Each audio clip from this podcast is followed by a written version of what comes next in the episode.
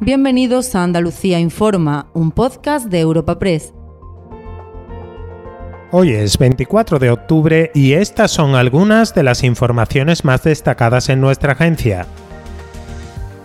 Andalucía empieza a recibir por sorpresa a migrantes procedentes de Canarias. El Ministerio del Interior ha trasladado hasta Almería a 321 subsaharianos mayores de edad rescatados en los últimos días en aguas del Atlántico cuando intentaban llegar a Canarias en Cayuco y tiene programado otro desplazamiento similar con destino a la provincia de Málaga. Los migrantes llegados a Almería, en su mayoría varones, han sido alojados en un hotel de la urbanización del Toyo donde están siendo atendidos por voluntarios de Cruz Roja.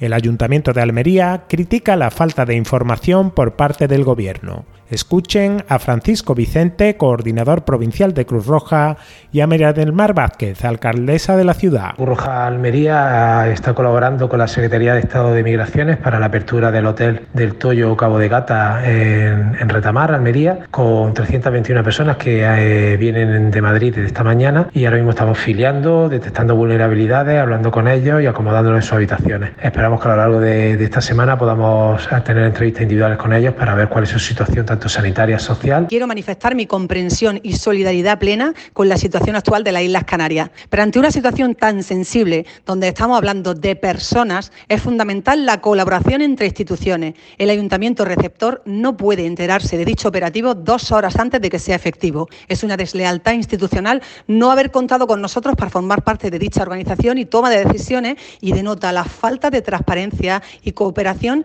que mantiene el Gobierno de España con las entidades locales.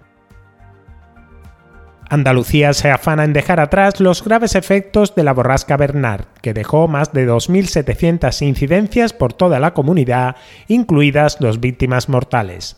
Grandes ciudades como Huelva y otros municipios como Lebrija o El Cuervo en la provincia de Sevilla evalúan a marchas forzadas los daños provocados por la lluvia y los vientos huracanados que han afectado gravemente a cultivos como los frutos rojos o la flor cortada justo en vísperas de su fecha de mayores ventas con la celebración de Todos los Santos.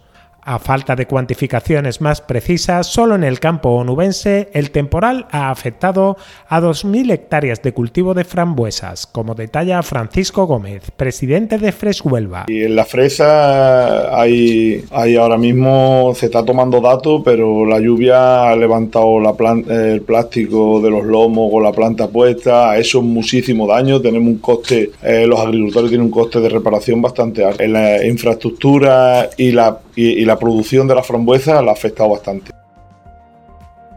Y al cierre, un grave comportamiento incívico que merece todo el reproche social y consecuencias para su autor. La Guardia Civil ha detenido en la localidad gaditana de Jerez de la Frontera a un joven de 32 años por llamar al teléfono 016 simulando ser una mujer secuestrada, maltratada y violada por su marido.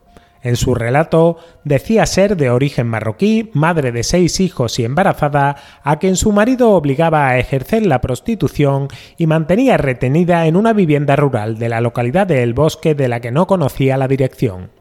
Las autoridades no quieren que esta broma le salga gratis porque obligó a desplegar un amplio dispositivo que detalla un portavoz de la Guardia Civil. Tras pasar la alerta a la Guardia Civil de Cádiz, se inició un enorme dispositivo de búsqueda y localización de la supuesta víctima, el cual incluyó unidades uniformadas de investigación y tecnológicas, las cuales estuvieron trabajando ininterrumpidamente hasta la localización del autor de los hechos. Una vez se resuelva la causa judicial, la Guardia Civil solicitará la compensación económica al Estado por el importe que ha costado a las arcas públicas los ingentes recursos empleados por su broma.